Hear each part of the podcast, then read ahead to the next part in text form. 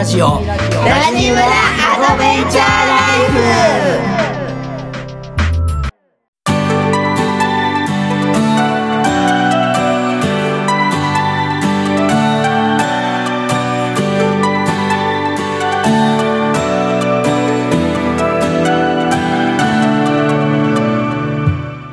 ございます。ラジオコミュニティラジムラアドベンチャーライフ村長夫人のみなです。毎週月曜金曜の週2回朝6時からポッドキャストアンカーを拠点に配信してまいります。今回は年齢性別仕事など問わず多種多様な生き方や考え方をお持ちの村長の友達をゲストでお招きして生い立ちから仕事への思いさらにはターニングポイントを乗り越え方など7つの質問をもとにお話ししていただいております。このラジオを聞いて少しでもリスナーさんの生き方の指針を見いだすヒントになればとても光栄です。それではゲストの熱いトーク今日も最後までお楽しみください。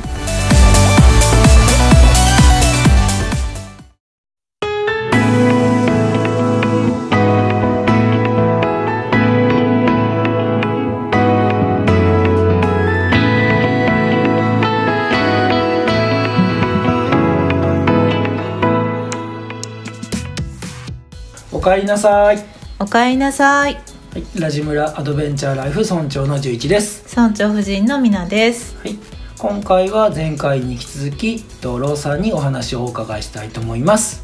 はい。ではよろしくお願いします。よろしくお願いします。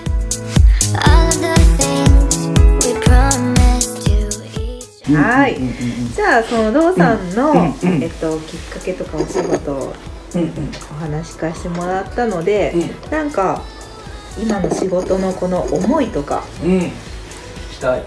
はい。いうのがあれば、えっとね、あのーそうですね。今はだから神社での結婚式うんうん。がほとんどなので、うんうん。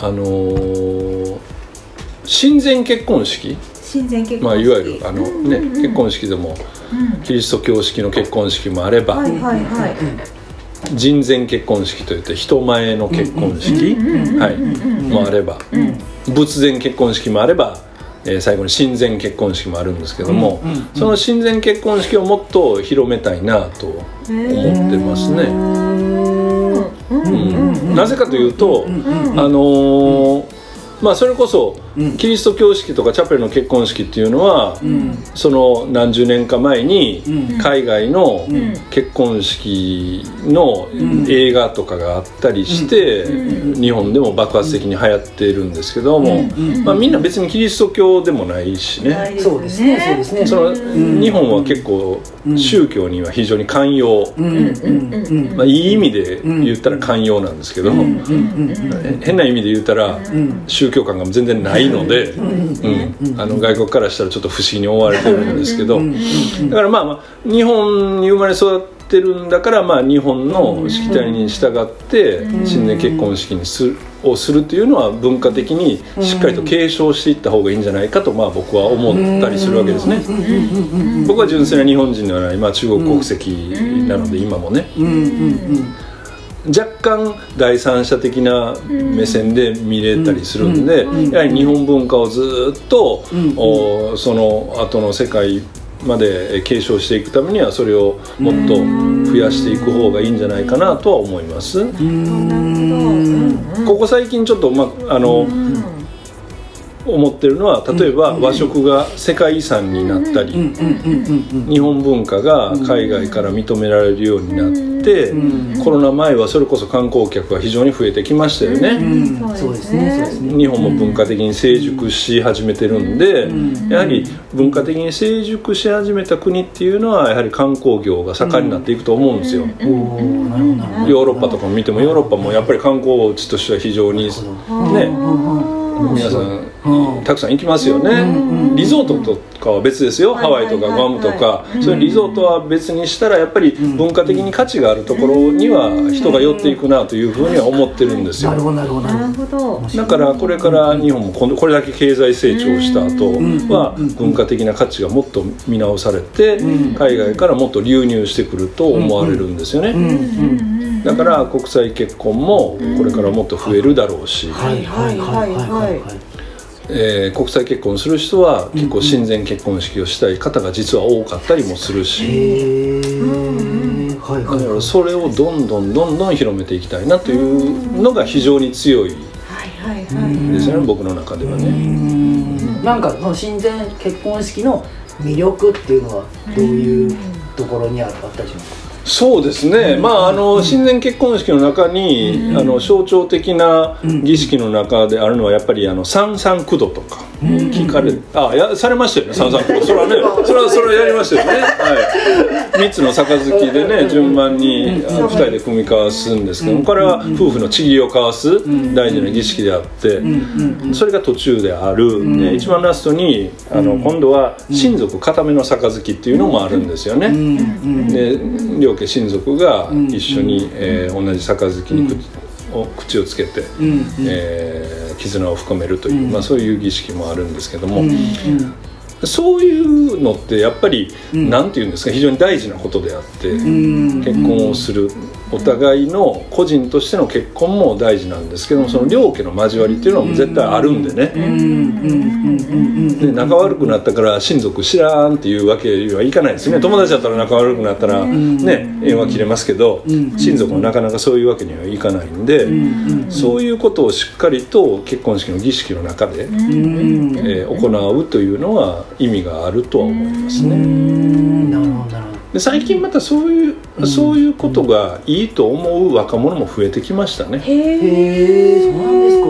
へえやっぱりやるんだったら意味があることをやりたいというふうに考えるなるほどなるほどなるほ思考性を持った若者も増えてきてます。どへえそうなんですね、そういう人は結構親善結婚式を選ばれますよね。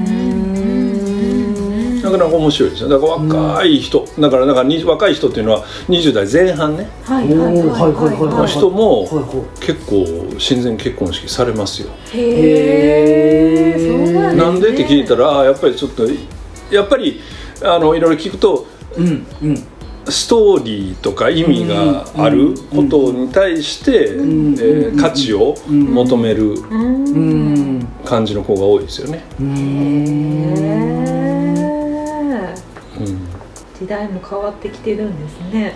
そうですよね。うんだからやっぱ日本文化が海外からもちゃんと見直されている。うん。うん。日本人よりも日本のことを好きな海外の人がいるわけですよやっぱりね。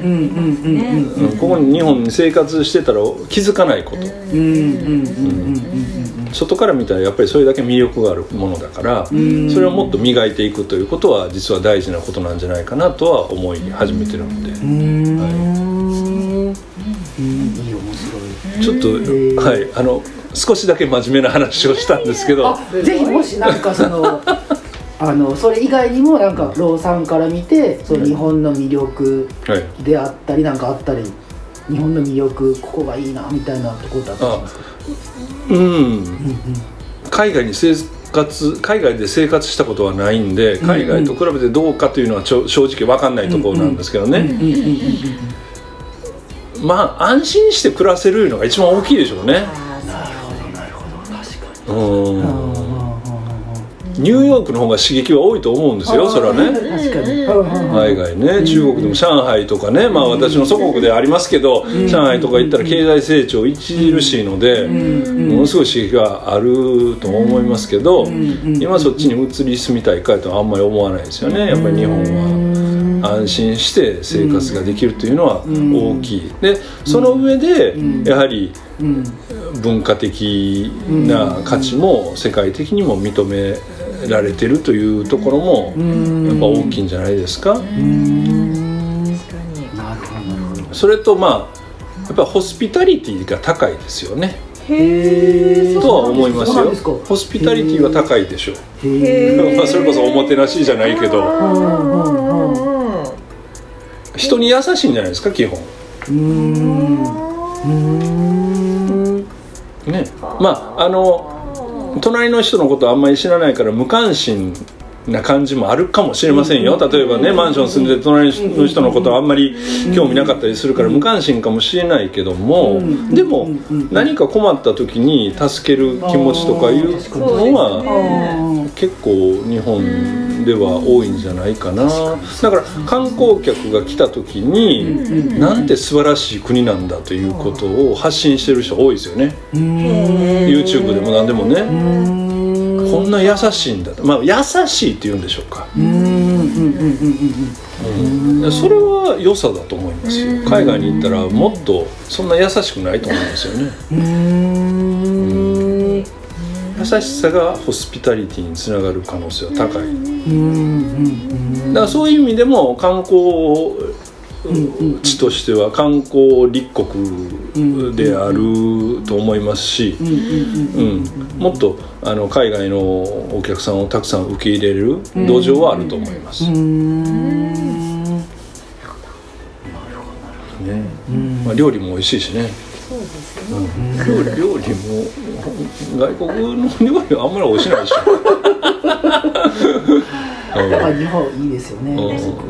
きめ細やかですねあとあねいろんなことがね。確かに。うん、きめ細かいですよね、うん、だからいろんなものの質が高いと思いますよ。まあ電気製品もそうですしあのサービスであっても接客なりサービスも質は高いですよね。ある程度の質は必ず超えていきますよ研究熱心だし。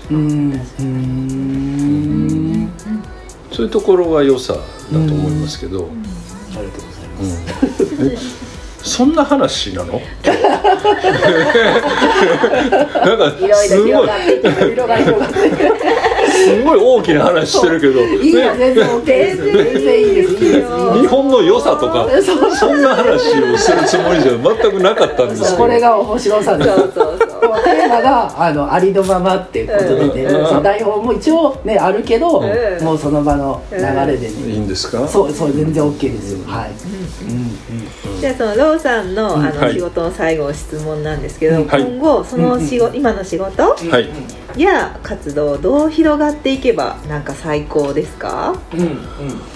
そうですね。あのね、ん。私その仕事、まああの要はお金を稼ぐという意味での仕事はそれはそれでもちろんやるんですけどもあのその親善結婚式を広めたいとかあるいは結婚式自体の文化を絶やしたくないっていう気持ちは強いんですね。それは何かというと、コロナになって、まあ、この3年間やっぱり結婚式が激減するわけです、集まれない、ね、結婚式って人を集めてやる最たるものなんですけどそれができない。だから縮小して家族だけで挙式食事会しようとか、まあ、せめて親族ぐらいは呼ぼうとかぐらいでとどめてる人がまあ多かったわけです、それかあるいはもう全く中止しようとか、あるいは時期を延期しようというカップルがいっぱいいたと、なこれどうなっていくかというと、だん。だん。参列する機会もふ減ってくると。で参列しなかったら、自分の結婚式のイメージが湧かない人も増えてくると。そうですねそうですね。確かに、うん。最近多いのは、私結婚式行ったことないんですっていう子が増えてきたんですよ。へえこれは一つの継承でやっぱりその結婚式に参列したことないけど結婚式をしようと思う子はまだいいんですけど、はいはい結婚式参列したことないからそんな結婚式の方がイメージ湧かないからもうやめとこうって思う子の方が多いと思うんですよ。なるほど。うんでそんな子増えたら、ん。結婚式自体がもうやらなくなったら廃れてしまうじゃないですか、うんうんそれは良くないなという危機感が非常にあって。はいはいはいはいはいだからやはり結婚式はいいものだようんみん。なみんな憧れをもっと持って、えー行こうよみたいなこともやっていきたいと思ってるんでそういう活動もし実はしてるんです。へえあのどういう活動されてるんですか？若い子それこそ、まあ、10代でもいいですけど20代の前半の人たちが結婚式に憧れを持とうとおするためにそういう世代に結婚式の良さを伝えていくということを今していまして。えー、とまあ、これは活動は神戸を中心にしてるんですけども神戸ウェディング会議という神戸ウェディング会議という団体がありましてね、この団体の中で今15年ぐらいは活動してるんですけど、やっぱり、うん。15年。はい。そこはあの、神戸の結婚式を活性化させようというところから始まった団体なんですけども神戸ってまあ震災もありましたからね。あの非常に栄えてた町なんですけども震災を契機にだいぶ落ち込んでいってしまって、えーそこからやはりもっと神戸を盛り上げようということで,、で神戸を盛り上げるんだったら結婚式を盛り上げると、結婚式っていろんな産業とつながってるんで、全体に盛り上がってくるだろうと。いう考えのもとに、まあ、15年、まあ、もっと前ですね。1718年前から発足した団体なんですけどね、そこでまあ地道にずっと活動させてもらってて、で結婚式の良さをずっと伝え続けてると。で特にやっぱりあの今、まあ、Z 世代と言われる世代、15歳から25歳ぐらいのことまでを言うんですかね大体ね、うん、20代ぐらい、その人たちに伝えたいので、まあ、主に大学生とかが中心になって、毎年神戸ウェディングクイーンというクイーンを決めてるんですよ、はいはいはいはいはいはい。はい毎年3人決めるんです、はい。それで、ん。今ちょうど12代ぐらい続いてて。へえで今度13代目になるんですけど、この3月にまた新しい人たちが選ばれるんですけどね、はいはい。その人たちに、えー神戸のウェディングの魅力であるとか、あるいは結婚式自体の魅力を発信してもらうようなことをしています。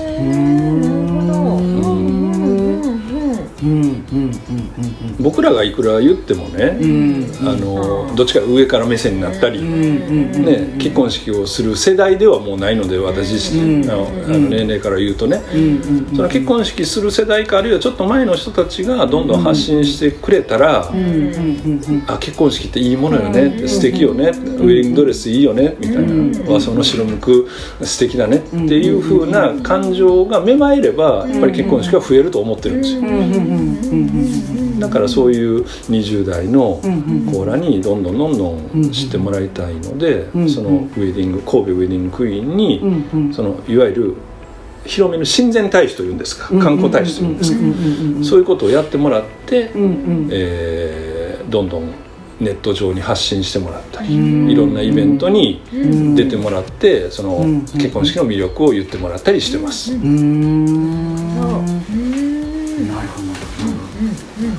だ親善式がひもっと広まって、はい。で結婚式がもうもう一回こう、はい。ひまたやりたいって人が増えたらローさん的にはもう最高。そうですね、それをしたいですよね、まあまあ、そうやることによって結果的に自分の仕事も潤うというのはまあもちろんあるんですよ、ね、もちろんあるんですけどもでもやっぱりそういう文化の継承というのは大事だろうと思う、ね、結婚式自体はまあ言わずもがな、結婚式やる方がいいわけです、やらないよりはやる方がいい、絶対にね、だからその結婚式の、良さっていうのもちゃんと伝えていきたいですから、まあ、それがライフワークですね、なるほど。文化の継承。かっこよく言えばね。いやここはでもなんかすごいなんかローさんの思いっていうのがなんかすごい伝わってきました。文化の継承っていうのはあのーうん。うん。あんまり結果的にいろんなことができないんですよ。うん。だから何かに絞ってやる方がよくって性格的に言うと。だから今はもうそれにもう絞ってやっています。この後何か他のことに興味が出てくるかもしれませんけどまあでもまあでも長いことを今までやってるからあんまり変わらないかもしれないですよね。うん。結婚式という軸とあとはまあどうせやるんなら親善結婚式がいいんじゃないかみたいなことを伝えていく。ということをやっていきたいですよね。ありがとうございます。はい。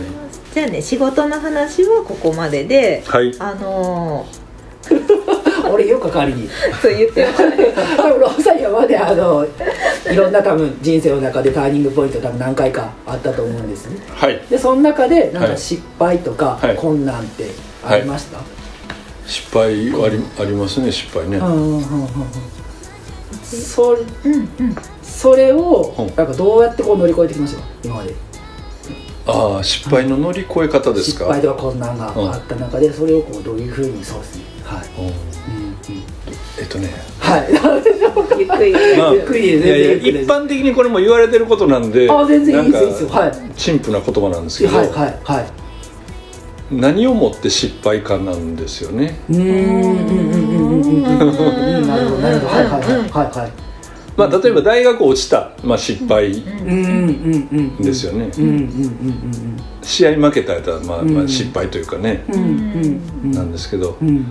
その別に失敗と思わなかったら失敗じゃないなみたいな、やり続ければうんうんうんうん失敗じゃなくて、うん。ゆくゆくはうん。何か成功につながるのかなという考え方ですねどっちかというと、なるほどなるほど。うん。うん。だからある意味成長ないんですよあんまり。目立った成長しないんです、えそうですか？うん、目立った成長しないんです。うーんあるじゃないですか。よくアスリートでもね、うん。負けたらクソー言うて、うん。もう必死にトレーニングして頑張って、うん。次に早くもう成功をつかむという成功体験がある人はいると思うんですけどね、うん。そういう人は羨ましいんですけどなかなか僕はそういう感じじゃなくて、失敗第三者的に失敗したと見られてても、うん。あんまり失敗と気づかずに、うん。ずっとなんかうんうん。ゆっくり過ごしてる感じ、だと思いますよ、なんかあんまり真似せん方がいいと思います。結果から言うと。今一つそんなに、え強いです強いねね強いね。うんうんうんうんいやーねじゃあそってことはそのなんかなんていうか心ここその心の状態とかは結構平穏な感じってことですよね基本。そうですね、あのそれはもちろんながら日々の起伏はありますけど、うんうんうん全体的に見たら、んうん。あの安安定はしてますかね、うーん。いろんなことが起こるだろうなとは思っているんで、この先もね、まあでも、まあなんとかなるやろう的な。だから一般的に見たらそれはもうあの、うん。大変なこともあったし苦労もあったんですけど、うん。でも一つ一つはやっぱり自分にとって必要なことなんだろうなというふうに自分の中で消化していくんでしょうねきっとね。だからあんまり失敗と思わない。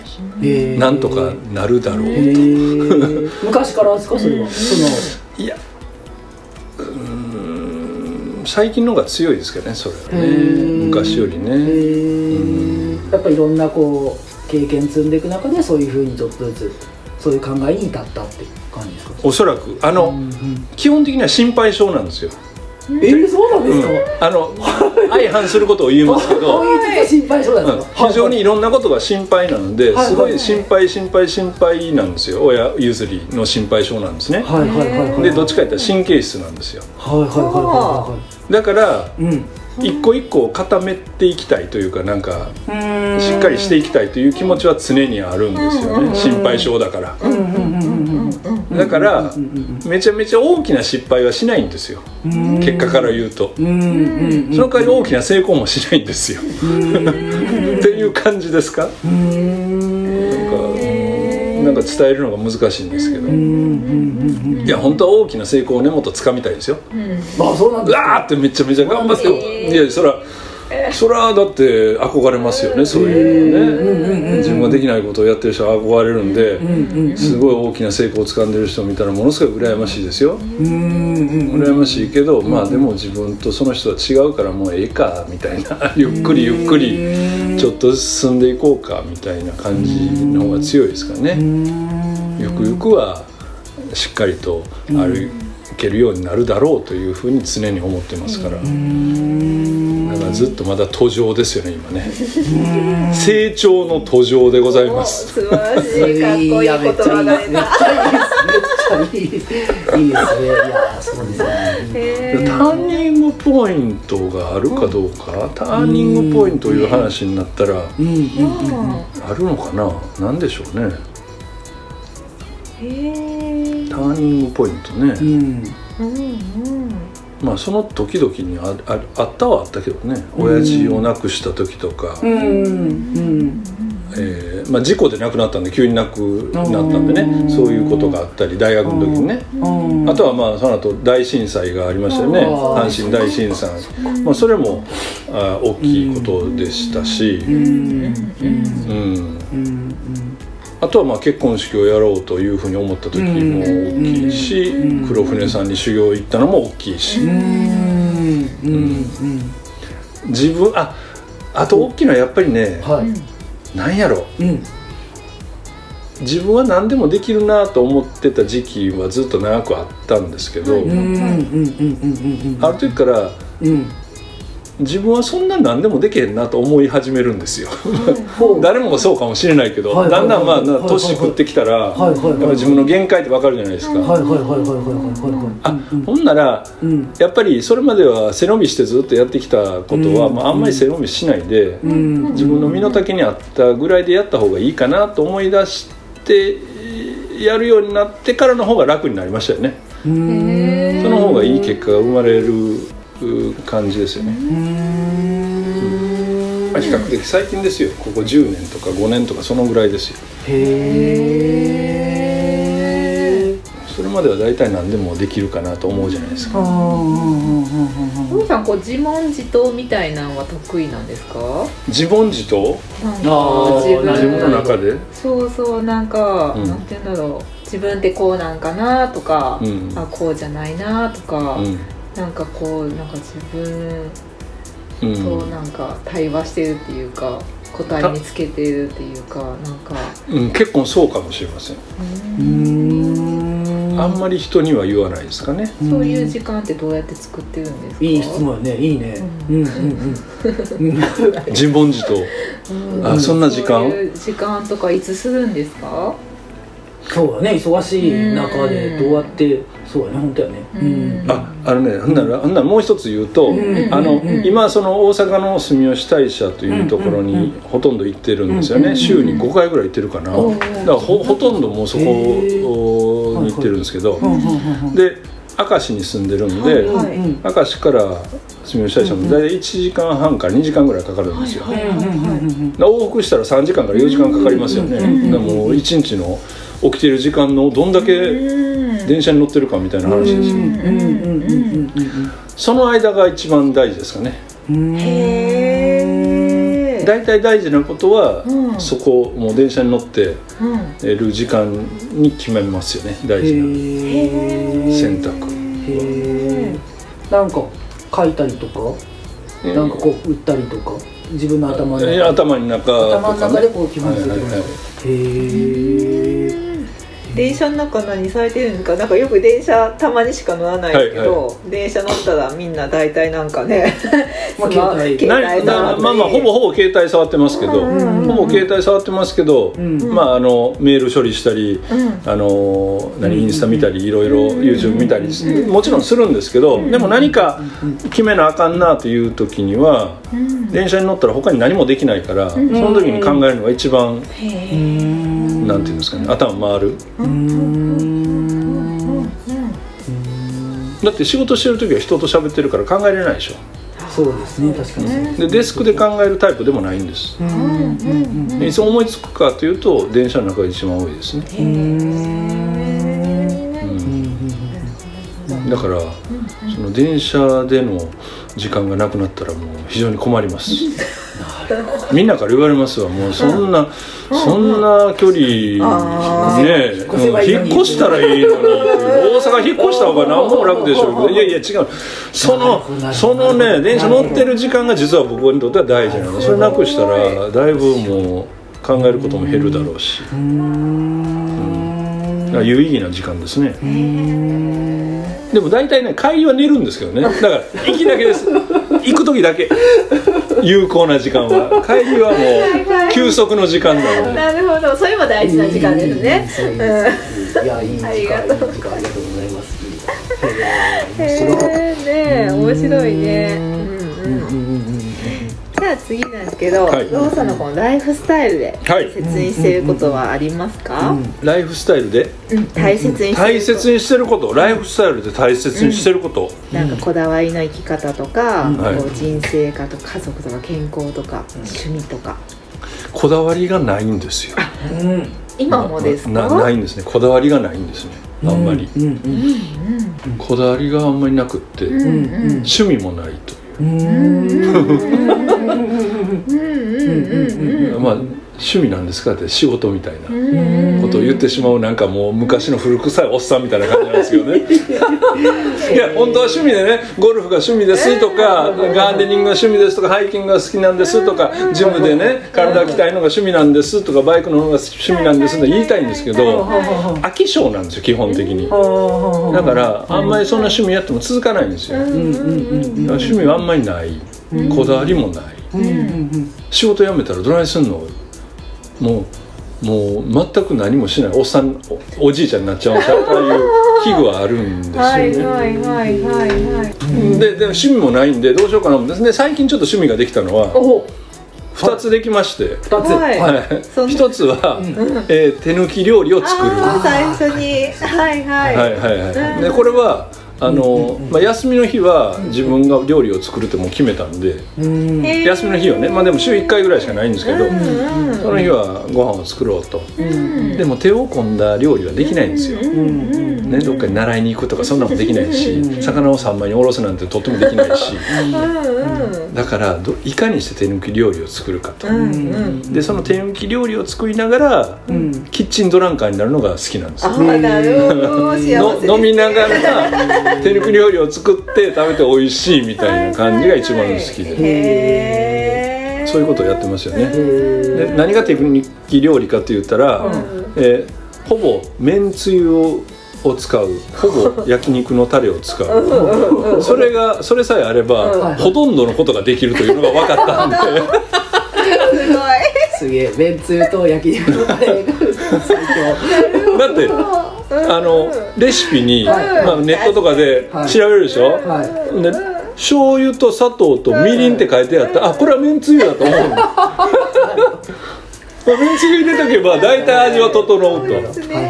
で炒め物だったら大体あの焼肉のタレ入れたらね、味が整うでしょ、もうそれで OK、なこが手抜きのポイントですね。そうですそうです。その手料理を作るのがこれが一つね、でもう一つは、今後考えた時にもういい年なんでもうじいちゃんの年なんで、やっぱり体作りせなあかんないことで、もともと体が非常に硬いのでこれをなんとかせなあかんというのがあって前屈も全然できへんし開脚ももう全然できへんのですよ。はい。でこれは前から悩みやったんで、これを解消するために股関節がなんとか動くようになるためのことを今やってますね。何をしてるんですか？あいやいやあのそれはなんかあのあのストレッチ、まあ、ストレッチですね。一言で言うと。でなんとかあのずっと歩けるようにというためにやってます。その2つぐらいです。それ趣味って言えるのかどうかわかんない。でも継続はされているやいやこれからですよ。あのちょっとずつね。料理はまあここ何ヶ月1年ぐらいですけど。ストレッチはもうまだ12ヶ月ぐらいの話やから今からなんです。でもやっていこうと。じゃああの最後の質問になります、はい。今後の夢とか目標などあれば教えてください、夢と目標ですか？うん。ないんですよね。うん。うん。うん。あのねうん。なんだろう。うん健康寿命を伸ばす。ああいやでも大切。夢目標？うん。それかな。うん。やっぱり病に伏してうん苦しむというのは嫌なんですようん。ねこれねちっちゃい時ねそうそうずっと泣きながら寝てたんですよ僕。どういうことですか？えっ、とねどのぐらいやろう。うん10歳前後ぐらいかな。うん。毎日寝る時泣いてたみたいですね。うん。あ幼稚園か？もっとちっちゃい時か、うん。うん、ねなんで泣いてんの?」うんうんうん。言ったいはいあのおじいちゃんおばあちゃんになってうん。死ぬのが怖いってずっと泣いてました、へえそこでも泣かれてたんですね。な泣いて痛みとかそういうことを経験するのが怖いことがずっとあったようです。ちっちゃい時にね。ほんでずっとそんなん忘れてたんですけど最近なんでそれがお思い出して、へああいうえそういえばちっちゃい時そんなんやったなと。あそうか。ほんで結局はやっぱりずっと健康であって、ん。ね、人生を終えれるようにするためには何をしないといけないかっていうことを考え出してるんで、健康的に生活するのが一番いいなという、うん。うん。目標？それ。いや健康大事大事ですよ。健康はないとあれですもんね。何もできないです。ちょっと話としてはダサくないです。かいやいやそんなことそんなことないです。そんなことないです。もうちょっとかっこいいこと言いたいですけどね。そんなことなくて。だからまあまあはい。まあ体的にはそういうこと。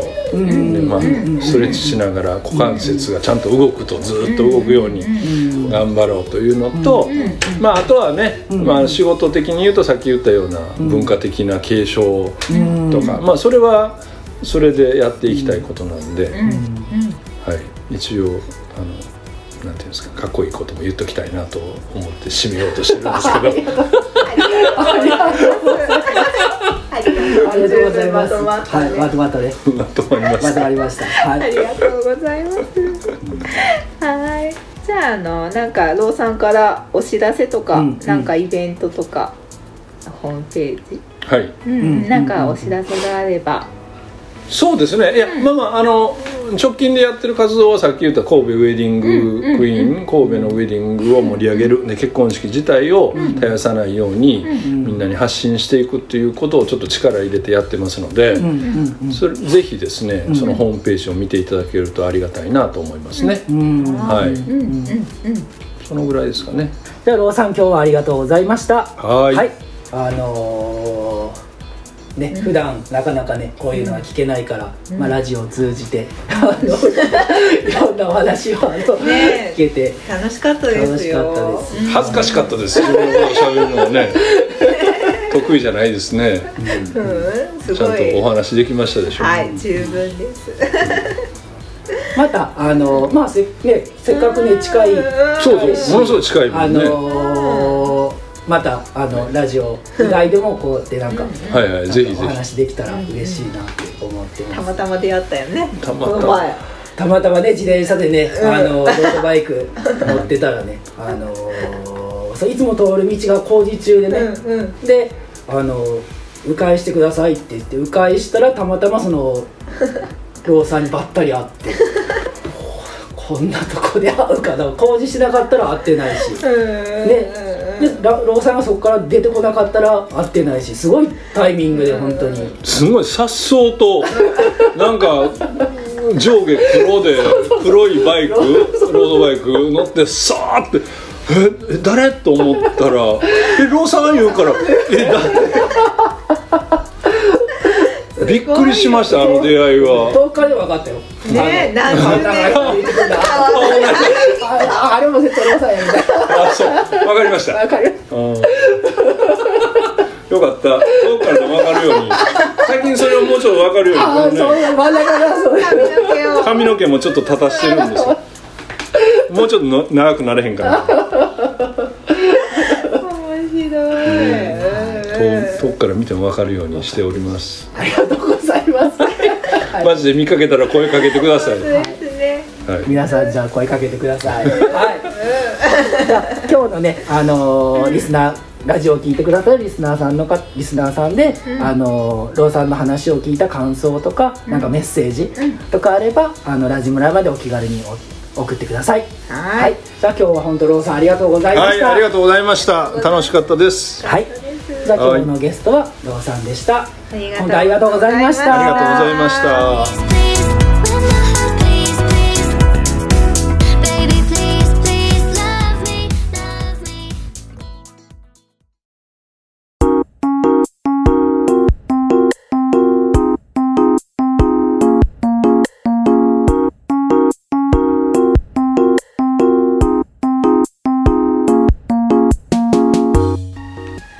はどうでしたか？はい今日はえーっとまあやっぱりさ一番こうなんかね文化の継承ってとこが一番あの響いた。うんうん響いたね。うんうんうんうん。なんかね。うん、うん、思いが乗ってたよね。思い乗ってたよねすごい。うん。うん。うん。日本の文化をこう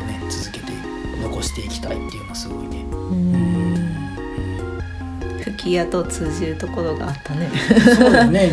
うん。あこもね昔の街並みがねうん。残っててそれをね昔からずっとうん。あの引き継いでいってるもんね。うん。うん。うん。うん。だよね誰かがやらないとうん。親善式？うんうん。ね残ってかんもんね。そうよね そうよね。消えてくよね。うんうん。確かにね。うん。だからあるよねさんは01じゃなくて1か2とかね、うん1そう3とかさ、うんうん。でそういうのなんよねやっぱね、うんね。うんうんうん。ねいいものをこう次にねつなげていくっていうのはすごいあるよね。10すごいのすごいことよねほんとね。アナゴさんの話聞いててさ、うんうん私たちも親善式でうんうん。やったからさ、うん。その結婚式のうん写真の中で私うん。結構覚えてるのが、うん。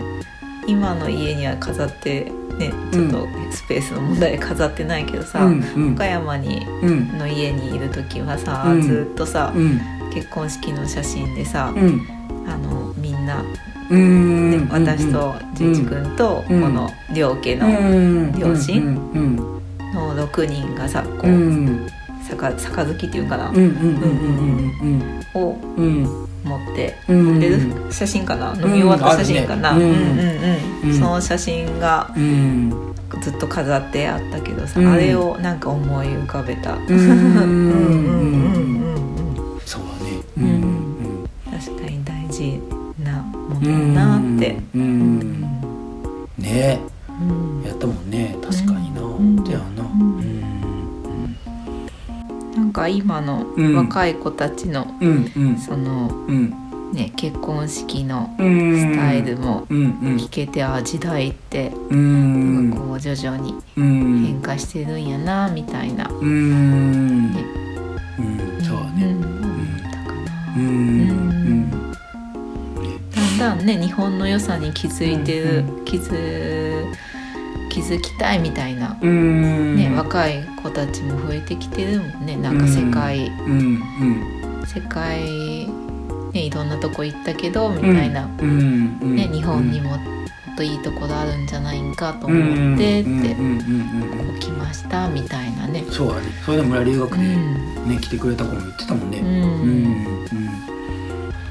あとはなんかこうなんやろねこう残ってるのはさうん。あのローさん今55うん。やんね。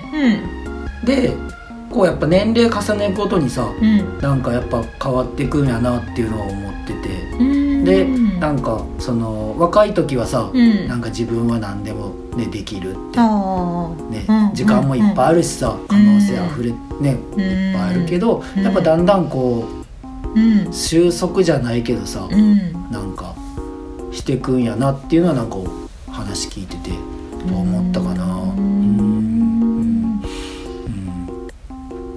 価値観とかねねいろいろうん。うん。やっぱその変わっていくよね、うん。まあ、当たり前ねいろん。な経験ね、されて、ね、うん。うん。うん。変化していくん。やなっていうのを思ったね。うん。うん。うん。うん。あとあの電車の時間の使いめっち方ゃいいね。いいねそうだね。うんね、うん。内政よね。うんうん。うん。1時間1時間半か2時間ってうんうん。ね私たちもね拠点でさね。うんうん。移動してるけどさうんうん。ねあ本当何もすること ね限られたうんうんうん空間やからさ、うんうん。ね、自分たちで有効活用しようと思ったらうん。できるし、うんうんねしせずにダラダラやったらそのままやし、うんうん。ね、そういう時間も大事にしたいなって。ああ本当やね。うん。そうよね。うん。ね。うん。他なんか思っ あの、うん。思ったのはさ、ん。あのなんて言えばいいんかな。たまたまってさうん。やっぱ何かあると思ってて、はいはい。そのあるね。あるよねだからそのローさんとうん。あの会ったのはさ多分なんか絶対意味があると思うやって、あそのね自転車自で転車で。あのだってすごい奇跡やと思って ね。ああそうそう。だから何かしら、あの何かがあるんやろなっていうのは思ってる、今のねうん。タイミングでねたまたま家も近かったりとかさ、うんうんねうんあのそうはね、うん。電車に乗る時に出会ったんやけどさ、うん。そこがちょっとでも10秒とか20秒でも遅れたらさ、うん。あの合わんかったわけでさ、確かにね、ローさん歩いててさ、うん。おお父さんも俺も自転車こううん。ちょっとでもこうなんていうかなうん。多分信号1個引っかかってたりとかさ、うん。ちょっとでもこうゆスピードでゆっくりやったら合わんかったわけやからさ、その前十何年ぶりでよく気づくよなってローさんだって分かるもんだって。ああんな顔長い人いたらそれは冗談やけどさ。いやでもそれもすごいと思うよ。ねえ、うん。ああと思って。でもちょっとその前から少しなんかメールはやり取りしててさ、ね、あの年賀状のねうん。やり取りとかちょっとうん他にも少しやり取りしてて、うん。そんなんもあってなのかななんか、うん。ええー、と思ってびっくりしたよね。だから。ううんんすごい、うんうん。何かある流れなんやろうなっては思った。ね。で今後もね。ねそうやね。楽しみです楽しみにね。うんねうん。うん。付き合いがね。うんうんうん。うん。うん。ねいいなと思って。うんうん。ね。まあそんな感じかね。うん。ね。はい。今回も良かったですね。よかったよ。うん。なんかねあのーちょっとなんか前出てくれたさ山ちゃんとなんか似てる感じがしたね。そのあまあ幼少期であったりとかさあのーなんやろね。うん。まあ小中高とかさなんかその過ごし方とかさね。で別に夢があるわけでもなくとかさうん。なんかそういうのもねちょっとね似てるのは感じたね。うんこれねなんか子育て世代の人もいいんじゃないかなってたまに思うよ。なんかどういうちの子供大丈夫だからこんなんでとかさ。そうんんうん。うん何も勉強もしないしやる気もないしみたいな。でも人生どうなっていくかね。分 からんから大丈夫だよみたいな。ね。だからうん。なんかそうはね。今。大丈夫かなってうん不安とかじゃなくて、うん。まあ、し信じてうん。見守るってことよね、うん。信じるってことよね。そうそう。うんうんうん。うん。思いました。うん。それはなんか毎回思うわ。毎回なんていうんかな。あの生い立ちとか聞くとさ、うん。そんなの思うわ上もね。うんうんいい質問ですね。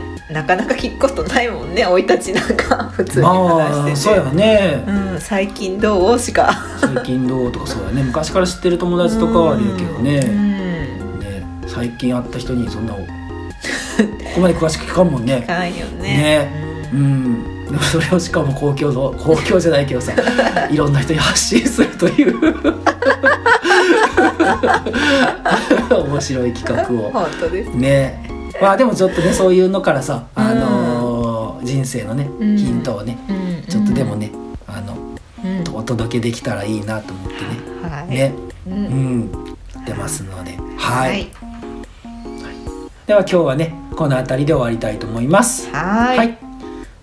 で何かあれやね。そのローさんの話を聞いた感想うん。とかね応援メッセージなどあればラジムラまでうん。送ってください、はい。はいでは今日はこの辺りで終わりたいと思います。はい。ラジムラは誰かとつながりたい時誰かと話したい時など。いつでも帰ってきてください。はい。そしていつの日かラジムラがあなたの第二の故郷になれば嬉しいです。はい。それではえっと今日はありがとうございました。ありがとうございました。はい。お相手は村長の十一と。村長夫人のみなでした。いってらっしゃい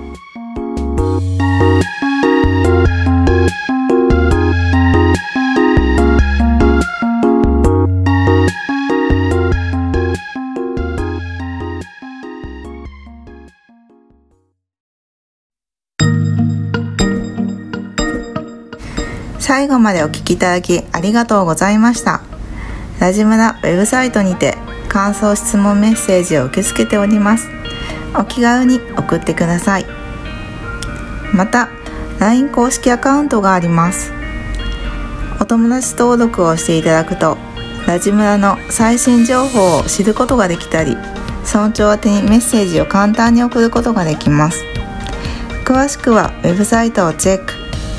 ぜひ登録お願いしますそれではまた次回お耳にかかりたいと思いますありがとうございました。